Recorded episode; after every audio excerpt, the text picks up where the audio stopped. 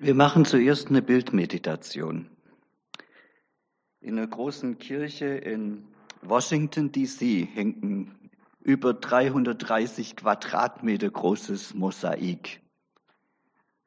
Und äh, das zeige ich euch jetzt mal.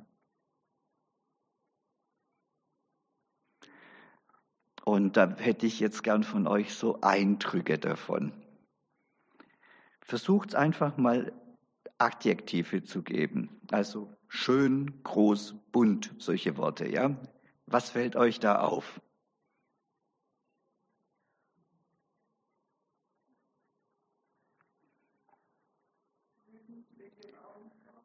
Die Augenfarben, die sind so. Den Augenbrauen, die sind wütend. Und die linke Augenbraue ist hochgezogen. Was sagt uns das?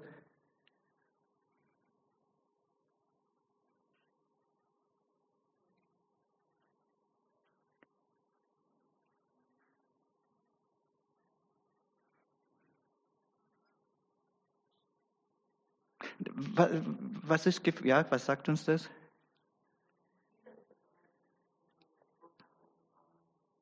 Wenn der Papa die Augenbraue hochzieht auf einer Seite. Mhm. Mhm. Ganz mal ganz kurz Gefühle bei diesem Bild. Eher so oder eher so? Eher so nach unten, gell? Wer ist das denn?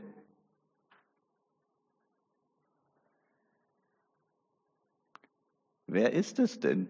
Also an der Hand sieht man es. Und diese halbe, das, das, Königsgewand so halb drüber, da sieht man auch, das ist eine typische Jesus-Darstellung. Aber den Kopf hätten sie irgendwie anders machen dürfen. Aber die haben den bewusst so gemacht. Kein schöner Jesus. Oder doch? Es ist so, also es ist ihnen unheimlich gut gelungen, so ein Gesicht, wo wir gefühlsmäßig erstmal sagen, Daumen nach unten und dann beim zweiten Blick, boah, der hat was. Was hat der denn? Dem gehen wir heute nach. Was hat der Jesus denn hier auf dem Bild? Ähm, wir sprechen über Psalm 2. Wie ihr mich kennt, ich mache die Psalmen, die nicht so einfach eingehen. Und Psalm 2 ist definitiv einer. Übrigens, ähm, bei den Juden und der griechischen Bibel ist Psalm 1 und 2 zu einem Psalm zusammengepasst. Äh. Da gehören die zusammen. Also Psalm 1 lesen wir ja noch, aber Psalm 2 nicht so, ich möchte ihn gegliedert schon mal vorlesen. Das ist ganz wichtig, wenn ihr Bibel lest für euch selber, versucht den Text zu gliedern, dann gibt er schon unheimlich viel her.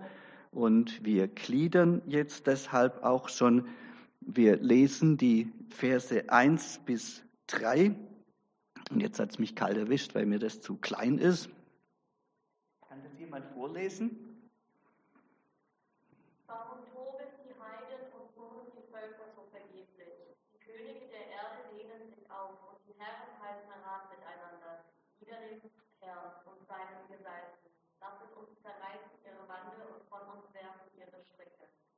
Jahrtausende alt und man könnte meinen, das ist für die heutige Zeit geschrieben, deshalb habe ich ihn auch ausgesucht. Ein wahnsinniges Toben auf der ganzen Welt und weg von Gott so weit wie möglich. Man hört die schon schreien, wir haben keinen König, nur den Kaiser in Rom, weg mit diesem. Das musste sich Jesus, der Gesalbte, hier anhören. Und dann geht's weiter in Vers 4 bis 5, da lesen wir die Reaktion Gottes. Der kann nur lachen. Kolossal. Was für ein Gott. Liest du weiter? Er er.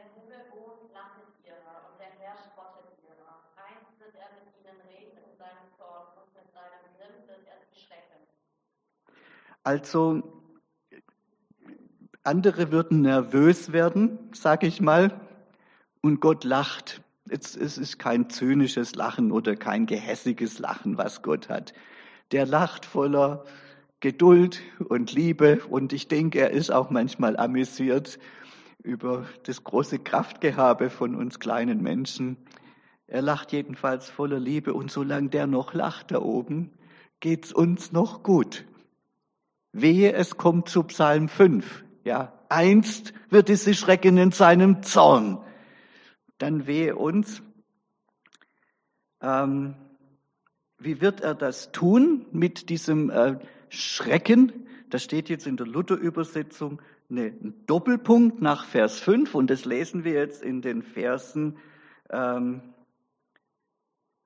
6 bis 9.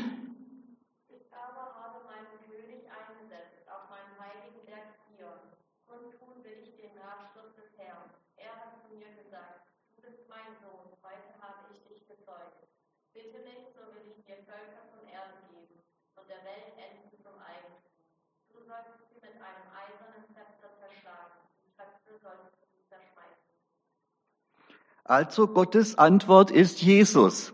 Komme ich nachher drauf. Der setzt jetzt Jesus ein als sein Regent. Und er hat einen befremdlichen Auftrag. Deshalb machen die meisten auch einen Bogen um Psalm 2.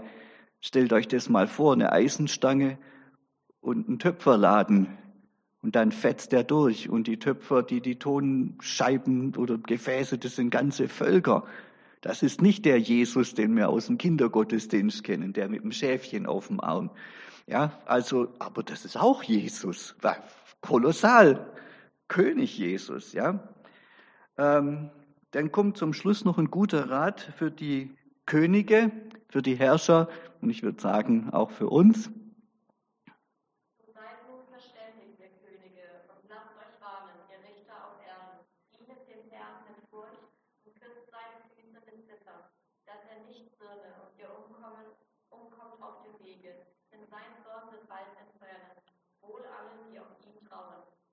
Normal würde man sagen, der Zorn entbrennt wohl alle, die sich aus dem Staub machen, wohl alle, die sich bei ihm bergen. Die Bewegung geht genau in die andere Richtung. Das ist das Geheimnis von dem Psalm, dem kommen wir jetzt auf die Spur. Ich mache drei Themen.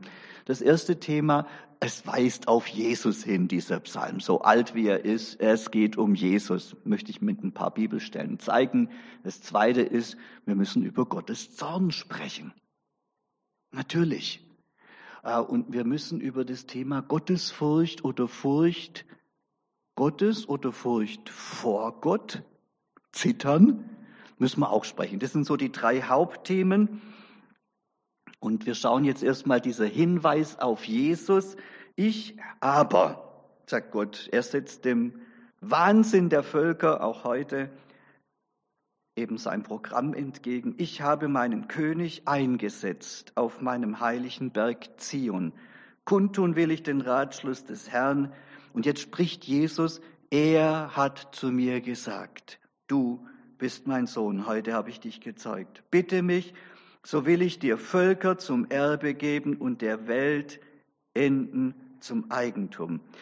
Bei den Psalmen ist es, überhaupt beim prophetischen Reden ist es so, dass Konturen miteinander verschwimmen. Das ist so, wie wenn man in den Bergen weit wegschaut und das sind die Berge, die weit auseinander sind, irgendwie zusammen, ja. Obwohl da oft mal noch ein 20 Kilometer Tal dazwischen liegt. Man sieht es zusammen und oft ist es so, man sieht hier einen König, einen Gesalbten, aber seine Kontur verschwimmt mit dem Messiaskönig in der fernen Zukunft, damals, wie der Psalm geschrieben wurde. Und man kann die zwei gar nicht auseinanderhalten. Jetzt für uns ist es einfach. Für uns ist ja beides Geschichte. Also irgend so ein König auf dem Zion und Jesus, der Messiaskönig, da liegen zwar nochmal 800 Jahre dazwischen, aber 2000 Jahre später können wir den Unterschied sehen. Und bei den Psalmen ist es ganz oft so, dass es um Jesus geht. Vor allem der Jesus, wie wir ihm ins Herz schauen können. Die Evangelien erzählen seine Geschichte von außen. Die Psalmen lassen uns in sein Herz reinschauen. Also, wir sehen Gemeinsamkeiten mit Königen, wir sehen aber auch große Unterschiede. Gemeinsamkeiten sind, Jesus ist auch ein politischer König, auch wenn er das heute noch nicht so ausspielt. Ja? Er ist auf dem heiligen Berg Zion eingesetzt. Aber dann Unterschiede natürlich. Ich habe dich heute gezeugt. Das kann man von keinem so sagen äh, wie von Jesus. Auch dieses Bitte mich, so will ich dir Völker äh, zum Erbe geben und der Weltende zum Eigentum. Wir denken da natürlich automatisch an an die Einleitung zum sogenannten Missionsbefehl. Mir ist gegeben alle Gewalt im Himmel und auf Erden. Darum geht zu allen Völkern, in alle Welt, gehört alles mir jetzt, sagt Jesus. Oder wir denken an Epheser 1. Durch die Macht seiner Stärke hat Gott Christus von den Toten auferweckt und eingesetzt zu seiner Rechten im Himmel über alle Reiche, über alle Gewalt, Macht, Herrschaft, alles was sonst noch irgendwie einen Namen hat, nicht allein in dieser Welt, sondern auch in der zukünftigen. Er hat alles unter seine Füße getan. Psalm 2 aus dem Blickwinkel von Epheser 1. Jesus, kein anderer. Wir denken an Philipper 2, Vers 8, den lesen wir heute zweimal, das ist mein Lieblingsabschnitt im Neuen Testament.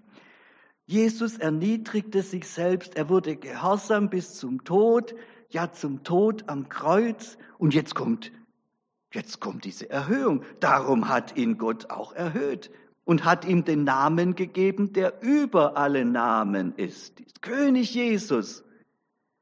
Dass in dem Namen Jesus sich beugen sollen aller derer Knie, die im Himmel und auf Erden und unter der Erde sind. Und alle Zungen bekennen sollen, dass Jesus Christus der Herr ist zur Ehre Gottes des Vaters. Und ich freue mich auf diesen Tag, wo wir zusammen mit allen Menschen und auch mit denen, die jetzt Feinde sind, dieses Bekenntnis sprechen. Die einen wollen sprechen, die anderen müssen sprechen. Der Tag wird kommen. Dieses Wissen, dass Jesus ähm, aller, Enden, aller Welt Enden bekommt, das kommt aus Jesaja 53. Das ist ein ganz altes Wissen. Ähm, Genau, da lesen wir von Jesus, auch wieder von Jesus, weil sich seine Seele abgemüht hat in seinem Tod, ja. Wird er das Licht schauen, er wird leben, er wird Fülle haben und durch seine Erkenntnis wird er, mein Knecht Jesus, der Gerechte, den vielen Gerechtigkeit schaffen, denn er trägt ihre Sünden. Darum will ich ihm alle, die vielen heißt, alle zur Beute geben, alles gehört Jesus, jeder einzelne Mensch. Alles gehört Jesus. Und in Hebräer 2 wird äh, auch aus den Psalmen wieder zitiert. Ihr merkt, wir sind heute immer bei den Psalmen. Psalm 8 wird da zitiert. Mit Preis und Ehre hast du ihn gekrönt. Jesus, hast alles unter seine Füße getan. Wenn er ihm alles unter die Füße getan hat, so hat er nichts ausgenommen, was ihm nicht untertan wäre. Es geht um Jesus. Jesus ist der König, das ist der Friedefürst, durch den Gott seine Herrschaft hier auf dieser Welt durchsetzen wird. Und zwar nicht nur im Herzen von Menschen, sondern ganz und gar. Das sagt Psalm 2. Es geht um Jesus. Und jetzt müssen wir über den Zorn Gottes leider auch sprechen. Jetzt steht da als sein Auftrag, den er bekommt, du sollst sie mit einem eisernen Zepter zerschlagen, wie Töpfe sollst du sie zerschmeißen. Sie, das sind die Völker, das sind aller Weltenden von Vers 8, ja. Sie, das sind auch die murrenden Völker, die tobenden Völker. Schaut euch doch das Chaos an auf unserer Welt. Jeder mault und murrt und macht und tut und also es ist ein Irrenhaus, wenn man nur die Nachrichten anmacht. Ich rate euch sowieso höchstens einmal am Tag Nachrichten, sonst wird man verrückt. Ja, das, das ist furchtbar, was gerade abgeht. Also um die geht's hier. Und es ist vergeblich. Das sind die, es geht um die Könige auf der Erde, die sich gegen Gott auflehnen und gegen Jesus auflehnen. Und von denen heißt es, zerschlag sie. Ein ganz schreckliches Bild. Und bevor wir uns das jetzt zu sehr vorstellen, müssen wir aufpassen, dass wir bei sowas auch biblisch denken. Woher kommt das denn? Was bedeutet das denn? Und dahinter steht eine Geschichte äh, vom Propheten Jeremia. Eines Tages sagt Gott zu Jeremia, geh mal da runter an Fluss, da ist der Töpfer, der arbeitet gerade und schau dem mal bei der Arbeit zu. Und Jeremia geht runter und die Arbeit geht schief beim Töpfer. Hat es will einfach auf der Töpferscheibe heute nicht so laufen. Das Ding missrät. Er nimmt das Ding und bat zusammen und macht was Neues draus. Und da spricht Gott zu Jeremia. An dem Punkt spricht Gott zu Jeremia. Kann ich nicht ebenso mit euch umgehen, ihr vom Haus Israel, wie dieser Töpfer, spricht der Herr? Siehe, wie der Ton in des Töpfers Hand, so seid auch ihr vom Haus Israel in meiner Hand. Ihr seid der Ton. Ich bin der Töpfer. Bald rede ich über ein Volk und Königreich, dass ich es ausreißen, einreißen, zerstören will. Und wenn es sich bekehrt von seiner Bosheit, gegen die ich rede, so reut es mich, so reut mich auch das Unheil, das ich gedacht habe zu tun. Ich kann doch machen, was ich will. Äh, merkt ihr, in dem Bild von dem Töpfer, der da was anders macht, geht es zuerst um den Töpfer, der sich zuerst was Böses ausdenkt und nachher reut ihn und er macht was Gutes. Das ist das Herz Gottes. Und da gibt es auch das verborgene Herz von Gott. Es geht weiter und bald rede ich über ein Volk und das ist jetzt das Volk Israel leider. Bald rede ich ein Volk und Königreich, dass ich es bauen und pflanzen will. Wenn es aber tut, was mir missfällt, dass es meiner Stimme nicht gehorcht, so reut mich auch das Gute, das ich ihm verheißen hatte zu tun. Also, ihr Gottlosen, habt keine Angst, Gott ist gut. Er freut sich über jeden, der umkehrt. Und es reut ihn, was er sich an Bösem ausgedacht hat. Und ihr Frommen, denkt nie, dass ihr da eine große Sicherheit habt. Ihr könnt machen, was ihr wollt. Ihr wisst, was recht ist. Jetzt tut's auch. Sonst kann es Gott auch reuen. Also, das ist diese, das ist das, wo der Zorn Gottes uns hinbringen soll. Diese Vorsicht und auch diese Zuversicht. Das steckt in dem Bild vom Töpfer drin. Hat Gott dieses Recht, so zu handeln, wie der Töpfer mit dem Ton? Ja, natürlich, das Bild ist ja nicht von ungefähr. Gott hat den Menschen aus Erde gemacht. Wir sind aus Ton gemacht. Und der ist der Schöpfer und wir sind Geschöpf. Und der Schöpfer, dem gehört alles. Und der hat das Recht, so zu handeln. Er hat das Recht und auch leider äh, oft allen Grund dazu, dass er zornig ist. Ja, nämlich über die fehlende Anerkennung als Gott, über die fehlende Ehre, die ihm erwiesen, nicht, eben nicht erwiesen wird, über den Ungehorsam, über die fehlende Gottesfurcht, hat Gott durchaus das Recht, zornig zu sein. Und dieses Amt und dieses Recht überträgt Gott hier auf Jesus. Was für ein Jesus? Wir kennen den Jesus mit der Faust fast gar nicht. Gell? Also im Tempel, wo er mal reinfährt und draufhaut, da kennen wir den ein bisschen, aber sonst kennen wir den ja nicht. Und wir kennen den aus einem guten Grund noch nicht so. Er ist mit seinem Auftrag noch nicht ganz fertig.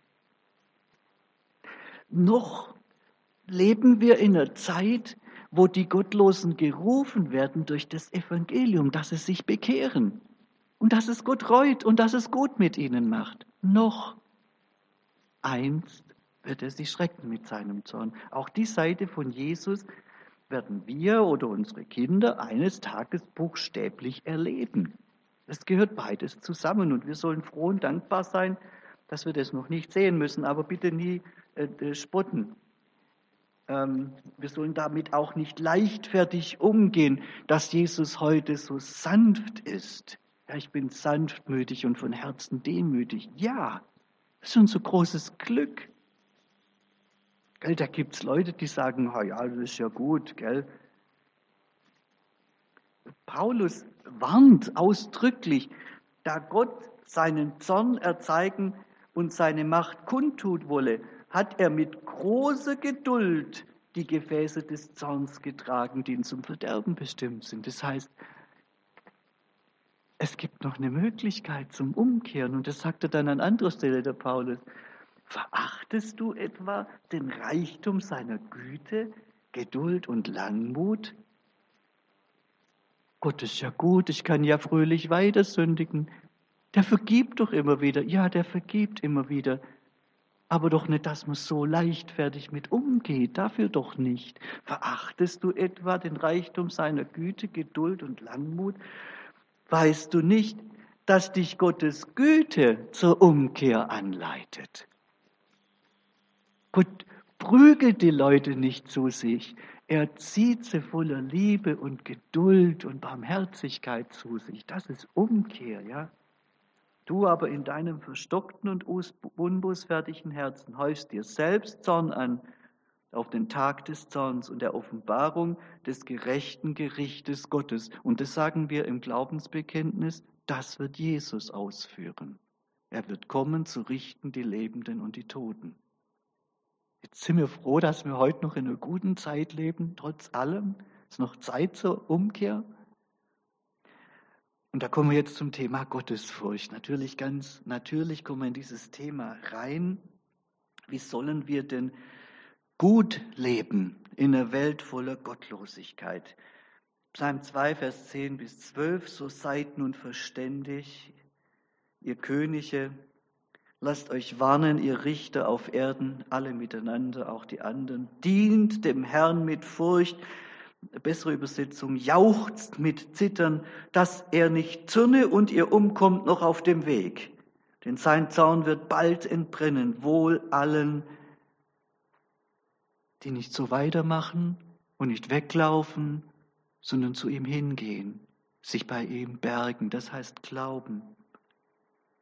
Also Gott fürchten bedeutet, das ist ein, ein Fachausdruck im Alten Testament, heißt zuerst einmal Gott gehorchen. Ganz schlicht und ergreifend. Ja, also äh, zum Gehorchen gehört Liebe dazu und zum Gehorchen gehört eine Portion Furcht dazu. Deshalb legt Martin Luther die zehn Gebote ja so aus, die, die in der evangelischen Kirche Konformantenunterricht gemacht haben, die wissen das. Was ist das? fragt Martin Luther. Wir sollen Gott fürchten und lieben, dass wir Punkt, Punkt, Punkt, nämlich eben gehorsam sind. Also, Gott fürchten heißt zuerst gehorchen, heißt Gott dienen, heißt Gott verehren. Und das sind genau die Sachen, die unsere Welt nicht macht. Weder liebt sie Gott, noch fürchtet sie Gott, noch verehrt sie Gott, noch gehorcht sie Gott. Wie werden wir zu solchen Menschen? Gell, der, der Gruppenzwang ist ja mega groß. Dass man da mitmacht. Wie werden wir zu solchen Menschen? Und da möchte ich jetzt zwei Sachen miteinander vergleichen.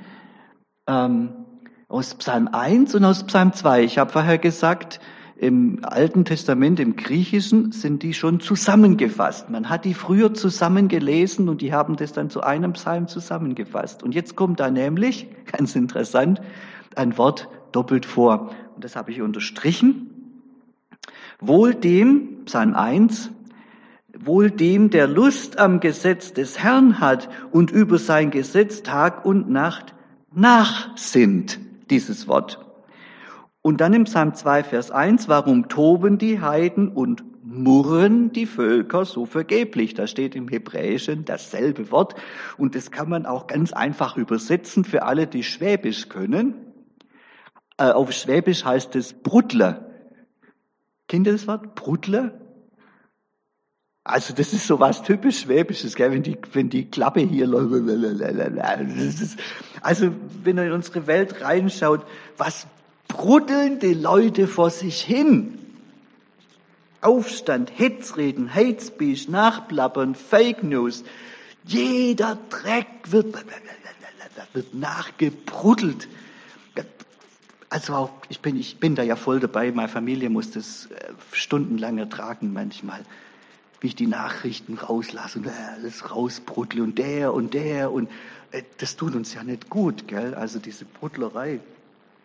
Die schlimmen Nachrichten, eine schlimme Nachricht jagt die andere und alles wird rausgebruddelt. Also, und das wird dann auch gegen Gott geschimpft. Ah, der, der ein Gott der Liebe, ah was und so. Das ist Bruddeln, ja. Das ist damit gemeint, dieses, dieses Murren der Völker. Und im Psalm 1 steht, die, die, die Gottesfürchtigen bruddeln auch. Da kommt was anderes raus aus dem Mund. Die sagen die zehn Gebote vor, die sagen Psalmen vor, die sagen Lieder vor. Die Klappe läuft auch ständig, aber mit Gutem. Das ist der Unterschied. Und so wird man guter Mensch. Das ist entscheidend, was die Klappe davon macht. Das ist, das ist so entscheidend. Das, was wir bruddeln, bestimmt uns. Die Zunge ist nämlich ein Ruder. Wenn man denkt, das ist so ein kleines Stück Eisen da hinten am Schiff und das Schiff ist 100 Meter lang und das kleine Stück Eisen am Ende vom Schiff bestimmt, wo das Schiff hinfährt. Und der Jakobus sagt, eure Zunge, eure Zunge ist das Ruder. Deshalb ist es so wichtig, was wir bruddeln. Ah, da wird man ein guter Mensch oder ein schlechter Mensch. Oh, das muss ich mir so sagen. Und ich, Andrea, ich bitte dich, sag mir das im Alltag, wenn ich wieder zum Bruddeln anfange. Ja, dass wir gute Sachen sagen, äh, dann wird's auch gut. Und jetzt schauen wir uns das mit dem Fürchten auch noch mal genauer an. Also, was heißt es? Sollen wir Angst haben vor Gott? Nein, wir sollen keine Angst haben vor Gott. Ausdrücklich nicht. Das ist nicht gemeint. Ähm, aber aus dem Grund können ja viele mit dem Psalm 2 nichts anfangen, weil es da heißt, zittern vor Gott und so. Und dann werfen sie den ganzen Psalm weg. Das ist dann die, da fällt man von der anderen Seite vom Pferd runter. Wir haben nämlich oft auch keine Ehrfurcht vor Gott mehr. Der ist so kuschelig. Ja. Ah, der vergibt ja. Wie sagt ein Philosoph, hat es doch dem seinen Job, dass er vergibt. Ja, von wegen. Da ist keine Gottesfurcht mehr und da ist auch kein Fürchten und keine Angst, da ist aber auch keine Liebe mehr. Den Zusammenhang möchte ich jetzt äh, zeigen. Wir denken, wir haben oft so ein Verhältnis zu Gott, dass wir da denken, ja, das ist ja so ein chilliger Opa, gell, der keiner Fliege was zu Leide tun kann. Ist er nicht. Er ist ein zorniger Gott. Zu Recht. Gleichzeitig ein Gott voller Liebe und unterscheidet sich bei ihm nicht. Wir haben uns dem Geist der Welt weitgehend angepasst, dass wir über einen zornigen Gott bloß noch lachen. Es gibt viele Theologen, die sagen, ja, gibt's gar nicht. Gott ist Liebe. Ja. Und die Liebe hat einen mega Zorn. Natürlich. Wenn du dein Kind lieb hast und das Kind macht was Falsches, dann kriegst du einen Zorn. Nicht auf das Kind unbedingt, aber dass es was falsch gemacht hat. Wenn dir das egal ist, dann hast du es auch nicht lieb. Also, eine Folge davon ist auch, dass unsere Anbetung verdirbt. Also, wenn man allzu eine chillige Verhältnis zu Gott hat, ja, völlig entspannt und relaxed, du liebe Gott und er liebt mich und mein Papa, dann es, macht es auch was mit der Anbetung. Ich habe mal so einen Kernsatz rausgeschrieben. Anbetung ohne Erschrecken vor Gott und seiner Heiligkeit. Das ganze Alte Testament fängt Anbetung da an, wo die Leute erstmal umfallen wie tot, weil sie Gott sehen und sagen, um Gottes Willen, ich muss sterben. Da fängt Anbetung an. Also Anbetung ohne Erschrecken vor Gott und seiner Heiligkeit. Anbetung, bei der die Knie nicht zittern, ist nichts mehr als sich ergötzen an schöner Musik. Nichts mehr als bewegende Teilnahme an einem starken gruppendynamischen Prozess. Aber keine Anbetung mehr. Anbetung ohne Gehorsam, Gehorsam ohne Anbetung vor, oder ein heiliges Erschrecken vor Gottes Heiligkeit ist eine zahme Religion. Mike Iaconelli hat diesen Ausdruck geprägt. Eine zahme Religion. Habt ihr eine zahme Religion? Oder einen wilden Gott?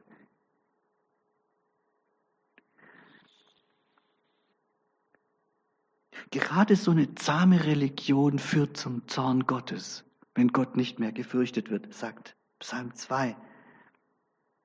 Auch am Ende der Geschichte steht ein ganz schlimmer Vorgang, den Jesus äh, deutlich sagt in der Offenbarung. Die, die lau sind, die will ich ausspeien aus meinem Munde. Seid heiß oder kalt, aber lau, eine zahme Religion, nee. Das ist mein Wunsch, dass unsere Herzen wieder beben, dass sie wieder erschrecken vor der Heiligkeit Gottes und vor unserer Sündhaftigkeit. Viele haben auch kein Bewusstsein mehr für Sünde, weil, sie, weil Gott kein heiliger, zorniger Gott mehr ist. Das ist Sünde auch egal. Nee, das ist wichtig, auch für Anbetung. Wir sind deshalb auch nicht mehr von seiner Schönheit gebannt. Das Bild am Anfang habe ich nicht umsonst gezeigt. Das Bild hat erschreckenden Moment und hat eine ungeheure Schönheit.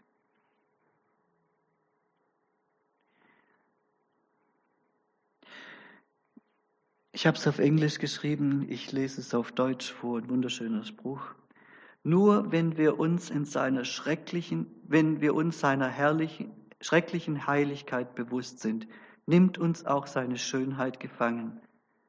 Nur wenn uns ob seiner schrecklichen Heiligkeit das Herz aussetzt, raubt uns auch seine Schönheit den Atem. Das wäre so ein Spruch, der uns hinführen will, wieder zu einer anderen Art von Anbetung. Wir erleben Gott heute nicht mehr als diesen starken, heiligen, guten und auch zornigen Gott und haben deshalb auch ein Problem mit sich bei ihm bergen. Wir haben Angst in der Welt. Wenn wir wieder in dem Sinn, gell, versteht mich richtig, Angst oder Furcht vor Gott haben, da schwindet die Angst vor der Welt. Mit ihrem schrecklichen Toben. Es gibt in dieser schrecklichen Zeit nur eins, dass wir uns bei diesem Gott, der noch stärker ist, diesem Gott von Psalm 2 bergen, wie sich ein Kind bei der Mutter birgt, wie sich eine Taube unter den Felsen duckt, so sollen wir zu Gott kommen. Vielleicht ist unser Glaube so schwach, weil wir nicht mehr wissen, wie stark, wie schrecklich stark Gott ist. Nur ein Gott, der uns zu stark ist und in dessen Gegenwart wir eigentlich verloren wären, der kann uns auch wirklich beschützen und bergen. Wir antworten jetzt mit dem Lied für den König, für den Herrn. Und da geht's wieder um Jesus. Ein richtiges, wunderschönes Königslied.